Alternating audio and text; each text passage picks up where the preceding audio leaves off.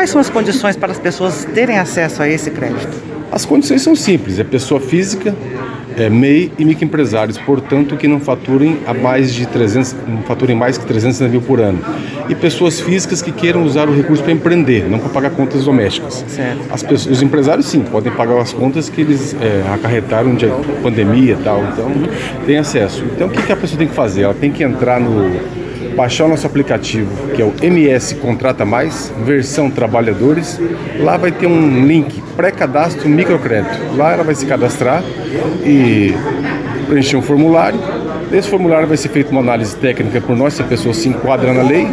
Se a pessoa se enquadrou, nós encaminharemos ela para a instituição financeira que vai ser parceira nossa, onde será feita uma análise de crédito. Aí sim ela vai poder ter acesso ao crédito. E depois do crédito, é, encaminharemos ela para o Sebrae para fazer uma qualificaçãozinha rápida sobre orientação de crédito.